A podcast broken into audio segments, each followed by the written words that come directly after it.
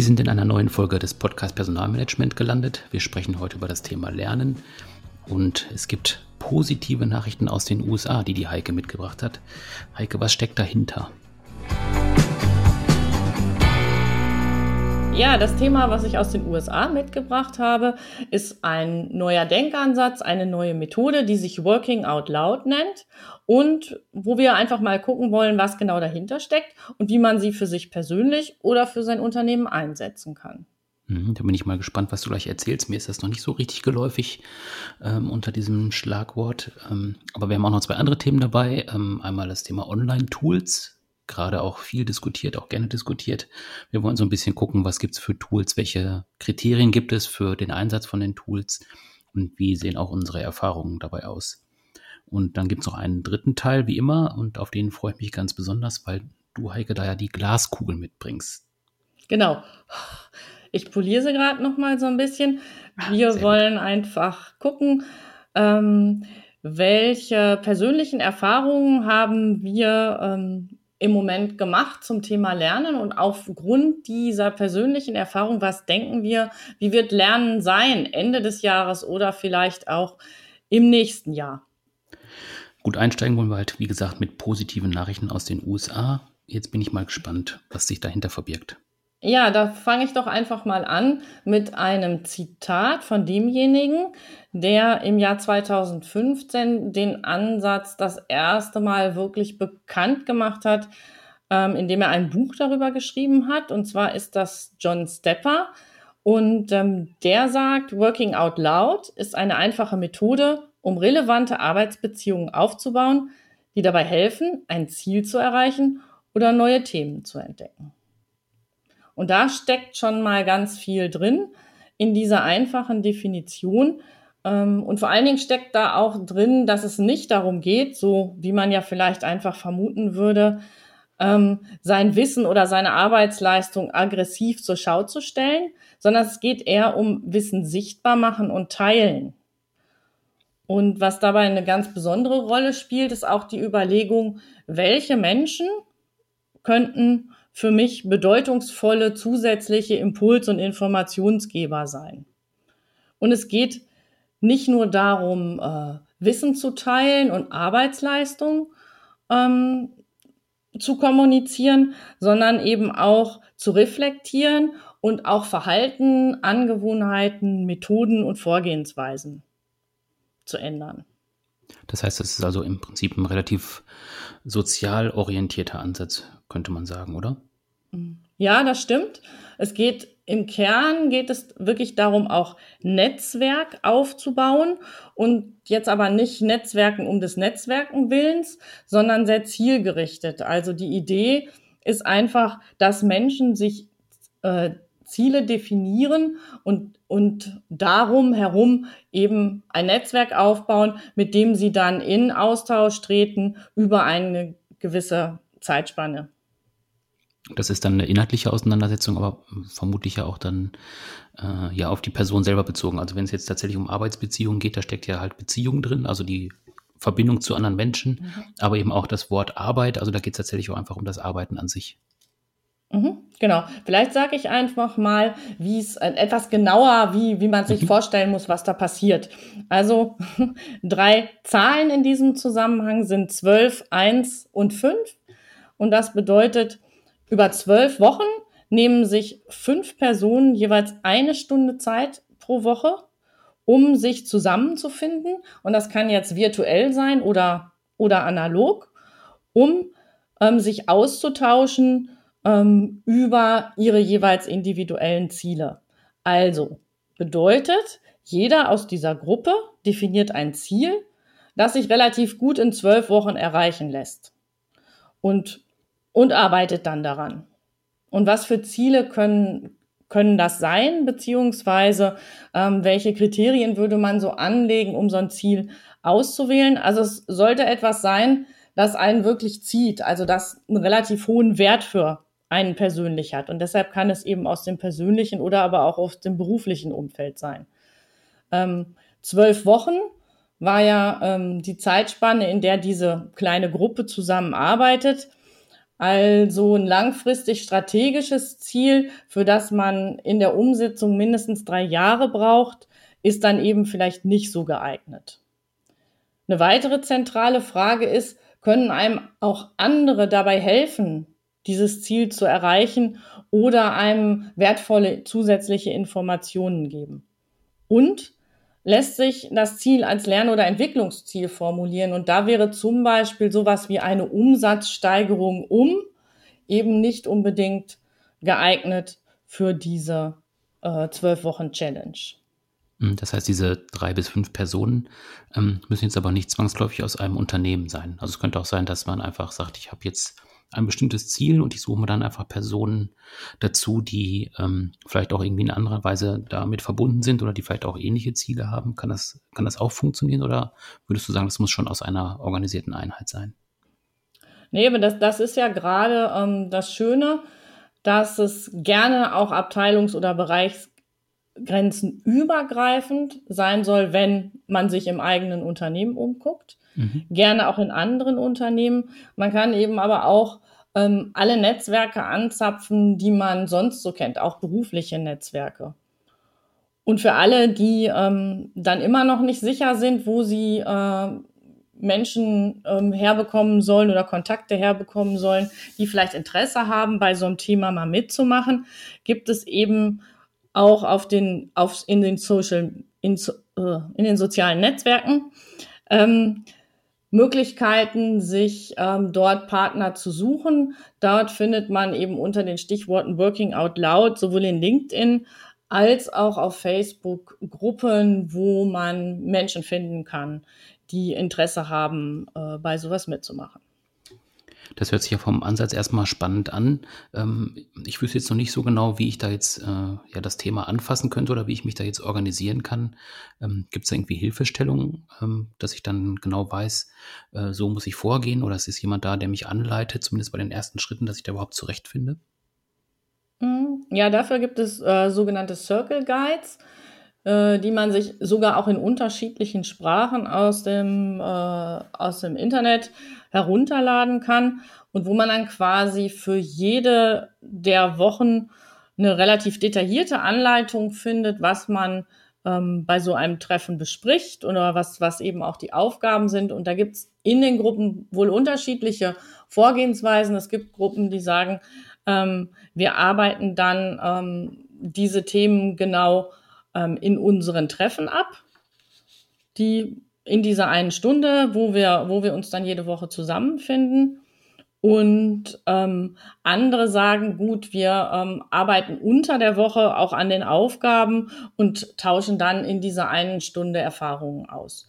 Also wie immer sind ähm, hin, solche Regeln ähm, ja äh, sicherlich eine gute Idee, um einfach zu starten, können aber auch individuell angepasst werden ähm, an die jeweilige Gruppe oder so, wie man eben denkt, dass ähm, man mit dem Arbeiten äh, am besten vorankommt. Ja, und das Thema Anpassen gilt eben auch für die Ziele. Es ist auch Teil des Konzeptes, natürlich immer wieder zu reflektieren, passen Ziele noch oder müssen die vielleicht ähm, eben auch angepasst werden und so dass eben auch eine, eine Entwicklung hin zu einem sehr konkreten, ähm, jetzt wirklich gut passenden Ziel ein ganz großer Benefit sein kann, der sich aus diesem Working Out Loud ergibt. Jetzt hast du ja gesagt, dass dieses Prinzip relativ neu ist, also aus dem Jahr 2015.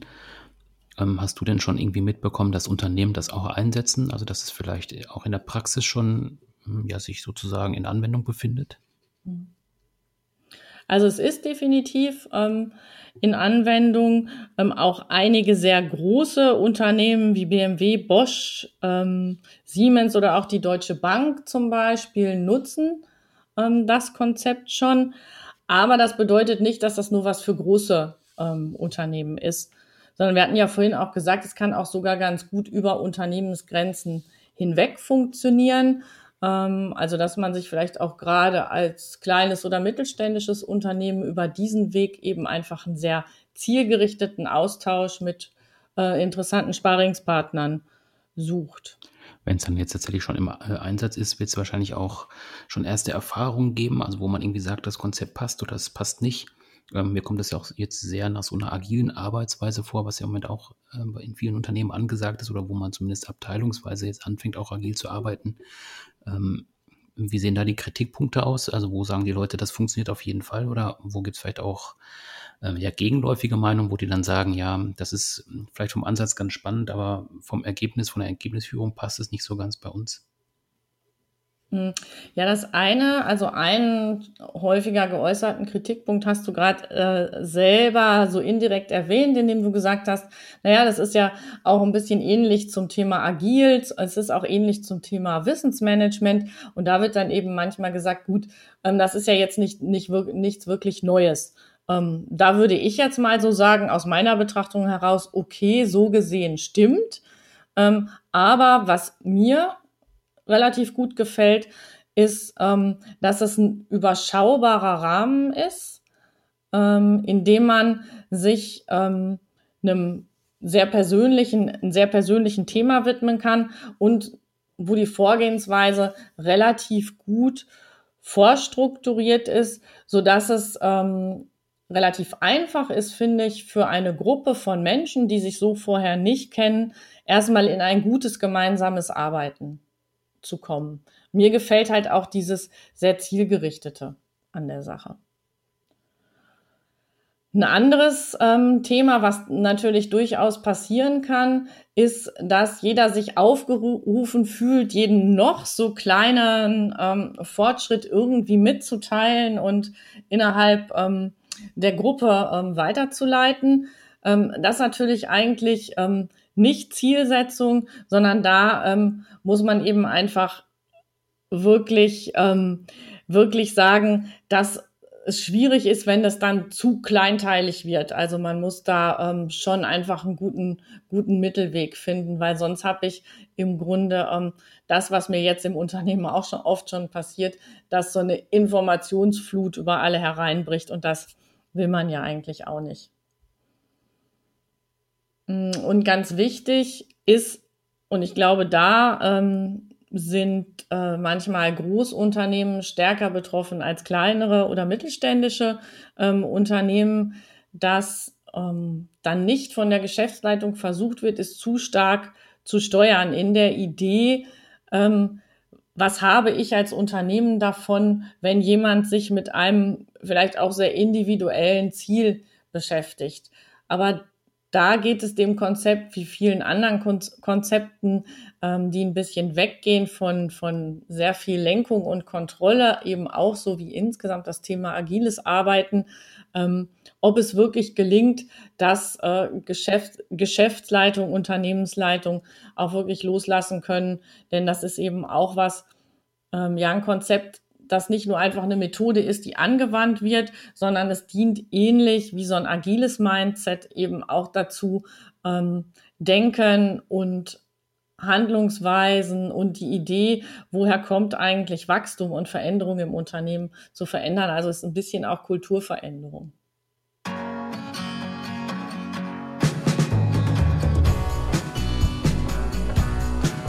Ja, zum Thema Recruiting habe ich heute noch eine Glaskugel mitgebracht und zwar die Glaskugel von Nils Wagener, dem CEO der Königsteiner Gruppe.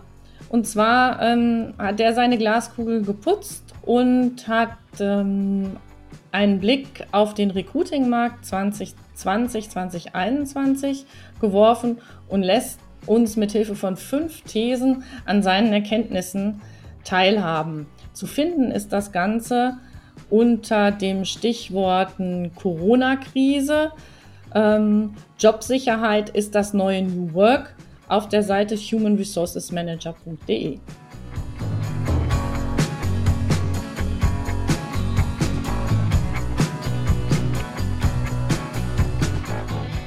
Im zweiten Teil wollen wir über Online-Tools sprechen. Ähm, es gibt ja relativ viele verschiedene ähm, Tools. Es gibt relativ viele verschiedene Anwendungen, die man benutzen kann. Das haben gerade die letzten drei Monate besonders gezeigt in der Corona-Zeit, wo dann auch Videokonferenzen und virtuelle Konferenzen an der Tagesordnung waren. Ich weiß nicht, wie es dir gegangen ist, Heike. Kannst du so ungefähr abschätzen, an wie vielen Konferenzen du teilgenommen hast oder an wie vielen virtuellen Meetings du teilgenommen hast? Ja, also alles in allem, sprich Online-Meetings, ähm, Online-Konferenzen, Webinare und Co. Uiuiui. Also so gefühlt 100 T. Also es ist wahrscheinlich, es ist wahrscheinlich übertrieben, ähm, aber es waren einfach eine, eine ganze, ganze Menge. Und das, was ich auch als ziemliche Herausforderung empfunden habe, war, dass es oft mehrere am Tag waren. Mhm. Das war bei mir auch so. Also im Prinzip so im Stundentakt gab es dann irgendwelche Teams-Sitzungen oder Zoom-Sitzungen. Ich hatte dort das Gefühl, dass einige Sachen einfach dabei waren, äh, wo man jetzt so in diesem äh, Videokonferenzmodus drin war und gesagt hat, wir machen das mal eben als Teams-Veranstaltung, wo man vorher vielleicht einfach nur eine Mail geschrieben hätte oder einfach telefoniert hätte. Ähm, und was mir auch dabei aufgefallen ist, dass einfach auch viele Leute eben dann nicht nur mit den Inhalten zu tun hatten, sondern auch einfach erstmal mit dem äh, Umgang dieser Tools zurechtkommen mussten. Also sie mussten erstmal lernen, wie man das überhaupt einsetzt. Also da hat sich in den letzten Wochen auch, glaube ich, nochmal einiges getan, ähm, wo nochmal auch so eine Art Medienkompetenz auch nochmal erstmal aufgebaut werden musste. Oder wie hast du das beobachtet? Hm, ja, also man war in den, in den ersten ein, zwei, drei Wochen einfach sehr damit beschäftigt, ähm, A, ähm, erstmal überhaupt Technik äh, zur Verfügung zu stellen, also auch ganz simpel Hardware zur Verfügung zu stellen und dann natürlich mit der Frage, welches äh, Tool setze, setze ich überhaupt ein als Unternehmen ähm, oder aber auch, wenn ich jetzt so meine Perspektive angucke, auch als Beraterin oder Moderatorin. Und da gebe ich dir ganz recht, dann ging es als nächstes einfach darum zu überlegen, wie äh, komme ich zurecht mit der Technik, also es, also quasi, wie betrete ich den Raum, wie kriege ich Vide äh, Video und äh, Ton irgendwie hin und ähm, auch ein bisschen, welcher ähm, Etikette folgt jetzt ähm, so ein Online-Meeting oder auch ein Online, äh, ein Online-Seminar. Und ähm, ich glaube, da gab es für alle eine unglaublich steile Lernkurve. Genau, du hast ja gerade die Kriterien schon angesprochen. Also welche, äh, äh, welche Verhaltensweisen gibt es da, wenn ich einen äh, virtuellen Raum betrete und so weiter.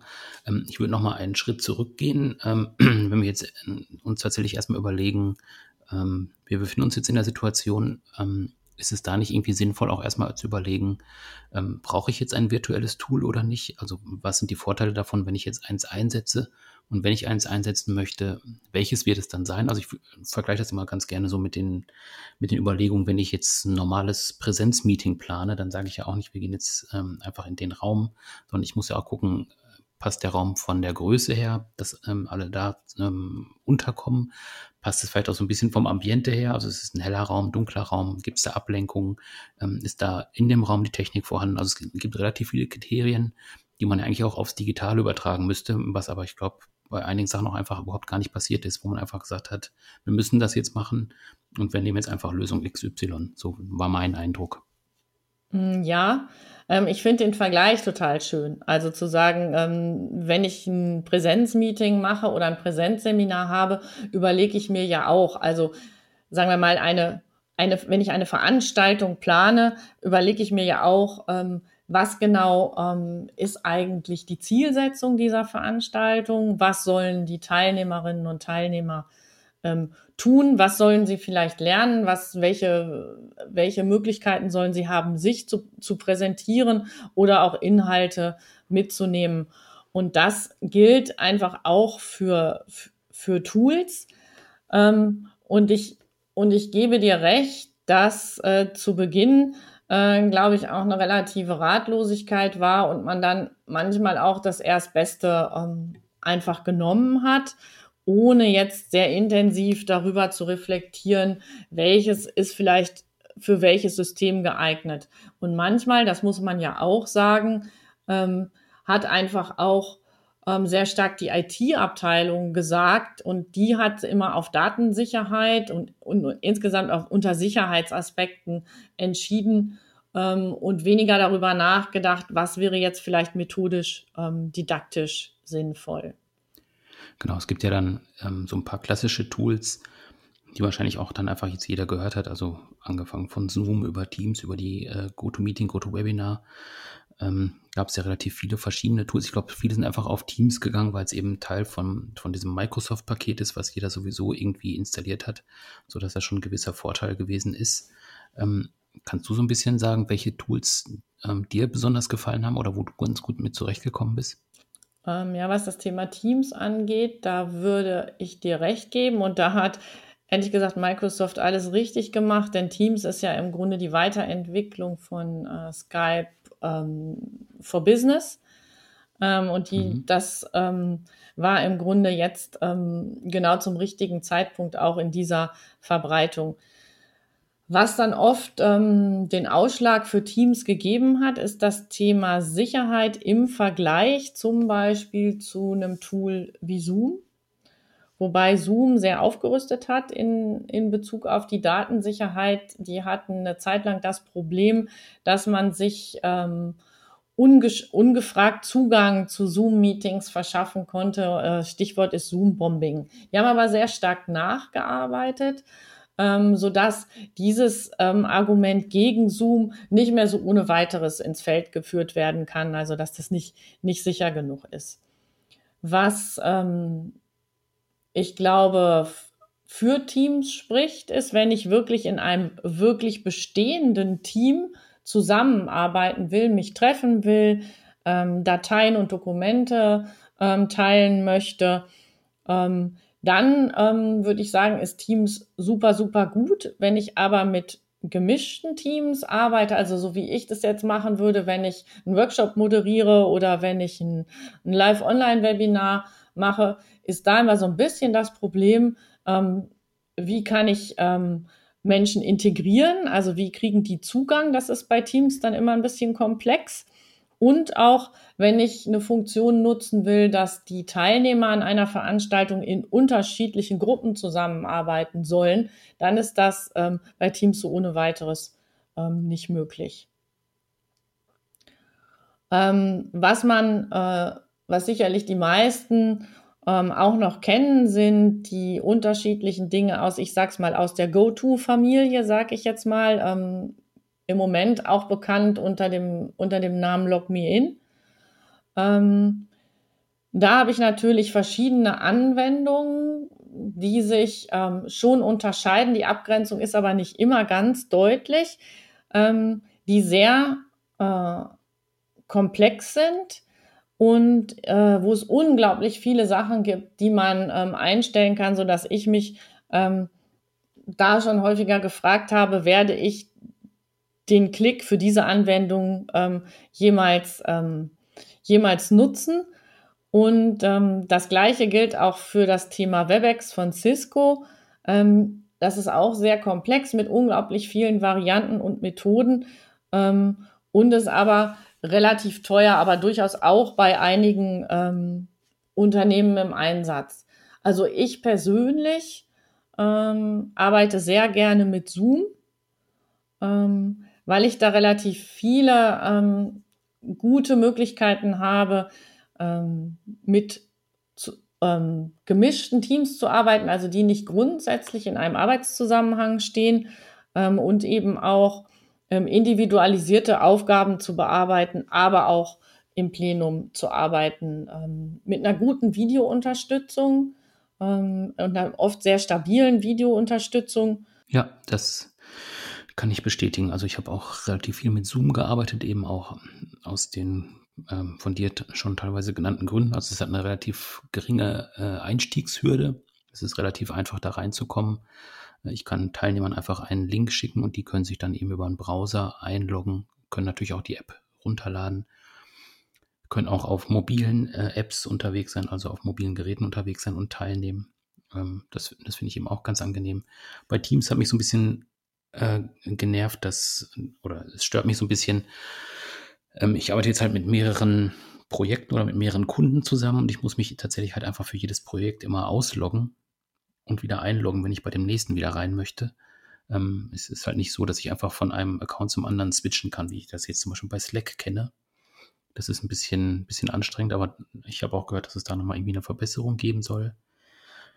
Und mit dem Thema in Kleingruppen zusammenarbeiten, ähm, hat mir halt, ähm, haben mir diese virtuellen Klassenräume ganz gut gefallen. Ähm, da gibt es ja eine Lösung von Tricat, ähm, die äh, wirklich sehr angenehm ist. Also man bewegt sich als Avatar eben in einem dreidimensionalen Raum, kann dann da äh, ja, Vorträge hören, kann eben auch PowerPoints ganz normal zeigen, wie man das so klassisch kennt. Ähm, man kann eben aber auch in einen separaten Raum gehen mit ähm, ja, mit kleinen Gruppen in Workshops arbeiten, kann ganz normal Zettel an die äh, Wand pinnen, kann auch die, diese Zettel halt beschriften individuell.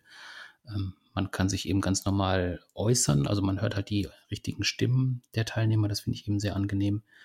Und ähm, ja, ich glaube, es wird auch noch an einer Erweiterung gearbeitet, dass eben dann irgendwann auch nochmal die richtigen Gesichter der Teilnehmer auf diese Avatare projiziert werden. Das wäre natürlich nochmal einen Schritt weiter, ähm, in der Entwicklung. Also ich habe jetzt in diesen Workshops teilweise eben einfach irgendwann gar nicht mehr dran gedacht, dass ich im virtuellen Raum bin, sondern man ist einfach so in der Arbeit drin und es fühlt sich eben so, ja, so gut an, dass man einfach dann sich auf die Arbeit konzentriert und diesen Technikgedanken drumherum einfach so ein bisschen auch verliert. Also das fand ich vom Arbeiten ähm, sehr angenehm.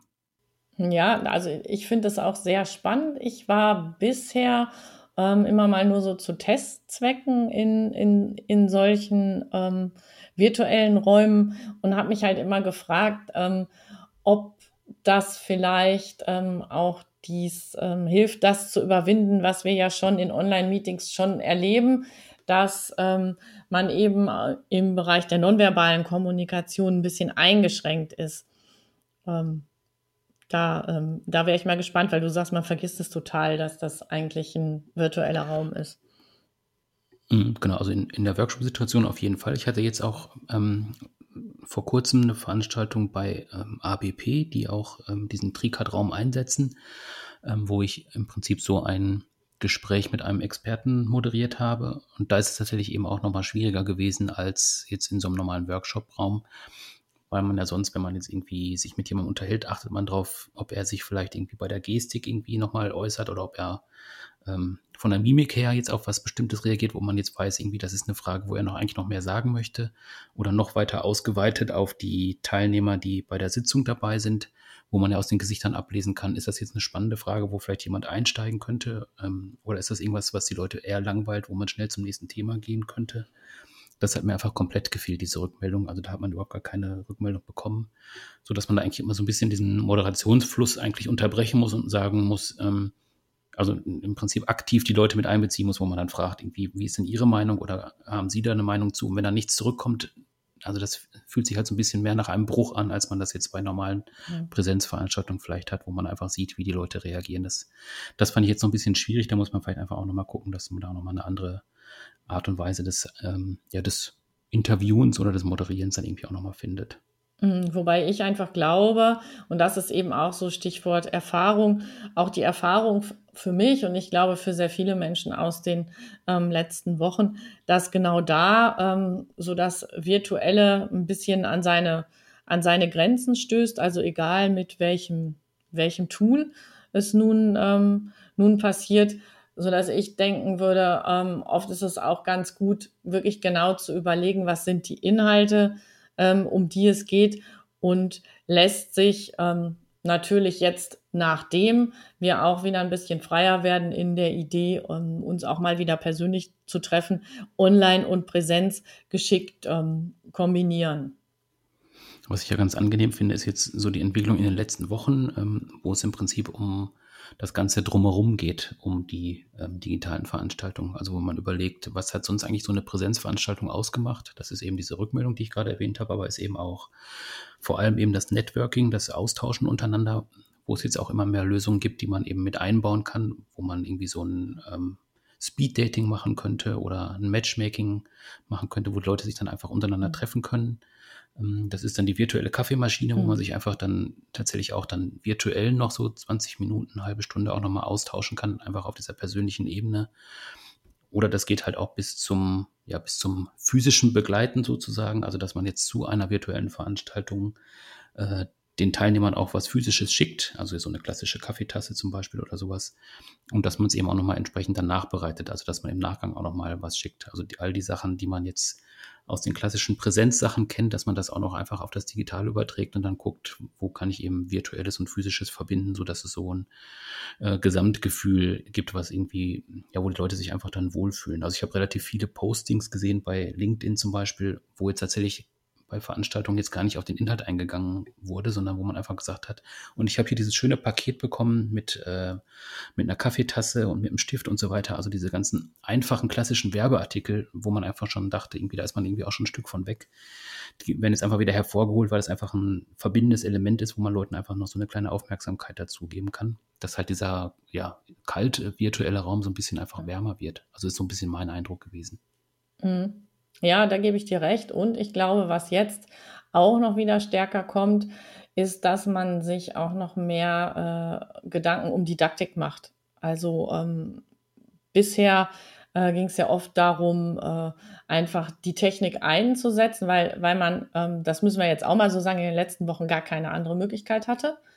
Ähm, und ähm, da hat man sich manchmal ähm, nicht vorrangig Gedanken gemacht, ähm, was kann man wie in diesem ähm, virtuellen Raum, wie auch immer der gestaltet ist, ob es nun ähm, wirklich ein virtueller Raum ist wie, wie, wie TriCat oder ähm, auch ähm, im Rahmen von Zoom oder Teams, wie kann man ähm, da eben auch und wie muss man auch die Dinge wirklich didaktisch aufbereiten, damit ähm, das dementsprechend äh, für die Teilnehmenden einfach immer noch ein wirklicher Nutzen ist.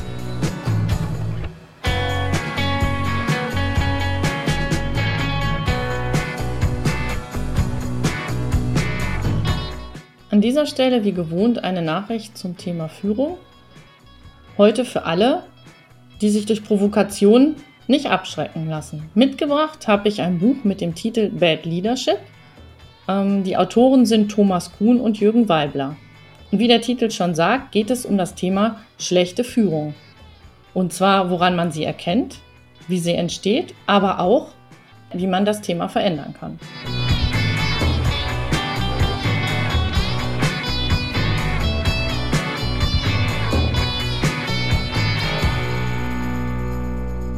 Jetzt kommen wir zu dem Teil der Folge, auf den ich mich am meisten freue. Es ist deine Glaskugel, Heike. Was kannst du denn da sehen? Ja, ich hatte meine Glaskugel geputzt und gefragt, ähm, ob sie uns zeigen kann, wie wir Ende des Jahres beziehungsweise im nächsten Jahr lernen werden. Ähm, und was ganz interessant ist, im Moment ähm, erscheint mir das, ähm, das Bild noch etwas verschwommen und ähm, genauso Genauso ist es, glaube ich, auch. Wir sind ähm, aus den Erfahrungen der letzten Wochen, glaube ich, auch ein bisschen vorsichtig geworden, darüber ähm, zu planen, äh, wie etwas ähm, in der weiteren Zukunft sein wird. Genau, wir hatten ja vorhin schon kurz drüber gesprochen, als es um die Online-Tools äh, ging. Ähm, da sind auch gewisse Lernpotenziale vorhanden. Also ich muss auch das äh, Arbeiten mit diesen Tools oder auch das Arbeiten in diesen Tools lernen. Das ist wahrscheinlich was, was halt ähm, eine gewisse Auswirkung haben wird auf das Lernen, wie wir, wie wir uns dann eben tatsächlich verhalten müssen in Zukunft, auch wie wir halt Wissen vermitteln müssen, vermute ich mal. Ähm, aber es ist ja auch noch ein bisschen mehr. Also gerade wenn ich jetzt auch noch mal auf die psychischen Auswirkungen denke, ähm, die sich dadurch ergeben haben. Ja, genau. Ähm, die spannende Frage, die sich ja die meisten ähm, stellen, nicht nur diejenigen, die Lernerlebnisse anbieten, als als Trainer, ähm, oder Coaches, sondern auch die Unternehmen. Ähm, wird ähm, es wieder Präsenzseminare geben? Wenn ja, zu welchem Anteil? Vielleicht auch äh, zu welchen Themen? Ähm, und ich glaube, ähm, wir werden uns nicht alleine auf Online-Angebote ähm, konzentrieren. Das ähm, hängt nämlich genau mit dem zusammen, Michael, was du angedeutet hast. Ähm, es gibt eben auch psychische Auswirkungen auf das Thema Online-Meetings, Online-Seminare ähm, und Co. Ähm, das eine, was uns einfach Schwierigkeiten macht und ich glaube auch die Hauptschwierigkeiten macht, ist das Thema, dass nonverbale Kommunikation unglaublich schwierig ist, weil wir ähm, uns eben nicht so ähm, im Detail sehen können, weil wir oft ein Angebot von ganz vielen kleinen Bildern haben, wo ähm, das dann im Detail nicht zu erkennen ist. Ähm, und ich glaube, dass zur nonverbalen Kommunikation noch sehr viel mehr als das Sehen gehört. Ein anderes Thema ähm, ist auch die Tatsache, dass wir uns immer auch selber sehen ähm, bei diesem, bei diesem Online-Lernen und ähm, das führt dazu, dass wir irgendwie den Wunsch haben, sehr intensiv zu gucken, ähm, dass, wie wir da sitzen, wie wir aussehen und wir uns ähm, unglaublich viel mehr mit uns selber beschäftigen ähm, in so einem Online, ähm, in so einem Online-Meeting oder in einem Online-Seminar, als wenn wir ähm, uns face-to-face -face sehen in einer ähm, Präsenzsituation. Und das ist natürlich für den, für den Körper, vor allen Dingen für den Kopf, unglaublich anstrengend, weil er ähm, mit, immer, immer mit mindestens zwei Themen äh, zur gleichen Zeit beschäftigt ist. Würdest du sagen, dass die Leute dadurch auch ein bisschen mehr unter Druck gesetzt fühlen, weil sie sich auf einmal selber sehen und vielleicht auch noch mehr auf sich selber achten, als es sonst der Fall ist? Also ich denke, ich denke schon, wie immer ist sowas ähm, sicherlich auch von der eigenen Persönlichkeit abhängig. Ähm, aber ich glaube, die meisten Menschen geraten ähm, sehr unbewusst genau in diesen Kreislauf. Ne, das Ganze hat auch ein bisschen was damit zu tun, wenn wir jetzt in dieser Online-Situation sind und sind dann auch noch im Homeoffice, ähm, teilen wir ja mehr oder weniger freiwillig eben auch einen Teil unseres privaten Umfeldes ähm, was den einen oder anderen auch ein bisschen unter Stress setzen kann. Also die Frage, wie sieht es aus, was macht es für einen Eindruck, ähm, ähm, was, was denken die Kollegen oder die anderen Teilnehmerinnen und Teilnehmer.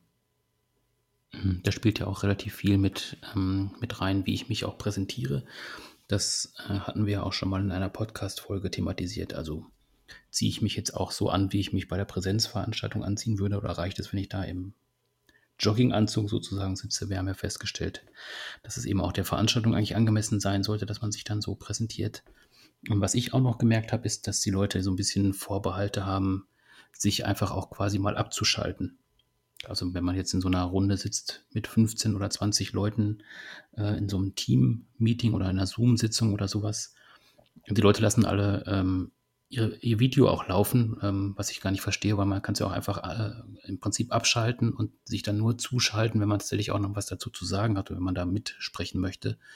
Ähm, sonst kann man es ja einfach abschalten, weil es tatsächlich auch so ein bisschen, finde ich, dann die, die Aufmerksamkeit mehr auf den Inhalt richtet, als, als wenn man jetzt ständig irgendwie guckt, was macht der jetzt gerade oder was macht der jetzt gerade. Das ist ja auch einfach so eine Erkenntnis irgendwie, dass die Leute einfach auch auf, auf Gesichter gucken, dass sie da schneller abgelenkt sind ähm, wenn die einfach Gesichter sehen, als wenn es im Prinzip halt nur dann tatsächlich um den Inhalt geht.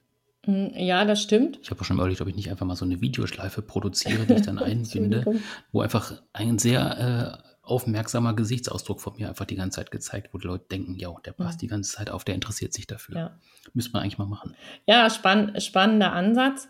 Was, ähm, was auch noch ein, äh, ein wichtiges Thema ist, ist, dass es ja manchmal auch hm, Verzögerungen bei der Übertragung gibt und dass ja sowas ja ähnlich gewertet werden kann wie eine Pause beim Sprechen, die ich bewusst einsetzen kann, ähm, die aber auch natürlich das Gegenüber immer in, auf irgendeine Art und Weise ähm, interpretiert, sei es positiv oder negativ. Und da man das jetzt im Moment dann in der, ähm, in dieser konkreten Situation nicht immer einschätzen kann, liegt es an der Übertragung oder äh, ist es, ähm, äh, liegt es, ist es wirklich eine Pause, die jemand macht oder ist jemand jetzt auch wirklich fertig mit seinem Redebeitrag? Das ähm, führt auch zu Stress, weil man sich da einerseits sehr stark ähm, konzentrieren muss und eben einfach solche Signale, die wichtig sind für den Verlauf einer Unterhaltung, irgendwie nie ganz abschließend korrekt für sich interpretieren kann. Mhm, genau, aber wenn man alles einmal zusammenfasst, ähm, was würdest du sagen? Also Lernen wird schon digitaler, oder? Also ich denke, ähm, Lernen wird digitaler. Auch die Unternehmen, mit denen ich so gesprochen habe, ähm, sagen auch, auch und auch meine Kolleginnen und Kollegen berichten, dass ähm, sie jetzt in der Zukunft stärker überlegen werden, wann sie Präsenzseminare ähm, einsetzen. Ähm, also es wird wieder Präsenzseminare geben, aber ähm, auch Online-Lernangebote werden in sehr viel größerem Maße Teil der Weiterbildungskataloge in Unternehmen sein.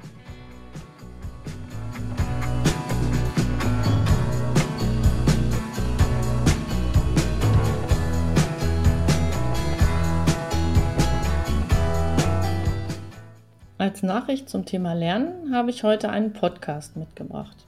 In diesem Podcast ähm, spricht meine Kollegin Nikki Kagan aus Israel mit einer HR-Direktorin eines großen äh, internationalen IT-Unternehmens über das Thema Horse Assisted Learning. Und ähm, das ist sehr interessant, weil ähm, diese Kundin eben das Thema aus sehr unterschiedlichen Perspektiven beleuchtet. Denn sie hat das ähm, Training erlebt, äh, zuerst alleine äh, im Zuge ihrer persönlichen Entwicklung und dann noch einmal mit ihrem direkten Vorgesetzten und den anderen Mitgliedern des globalen HR-Führungsteams. Sehr interessant, was sie zu sagen hat.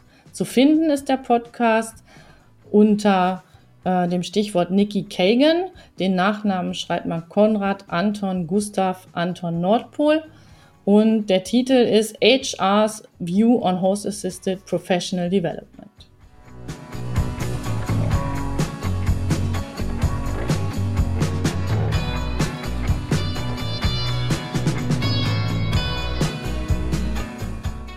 Ja, nächsten Monat wird es natürlich auch wieder eine Folge ähm, des Podcasts Personalmanagement geben. Ähm, wir sind beim Thema Führung angekommen und passend zur Sommerzeit werden wir uns auf Reisen begeben. Heike, wo geht's denn hin?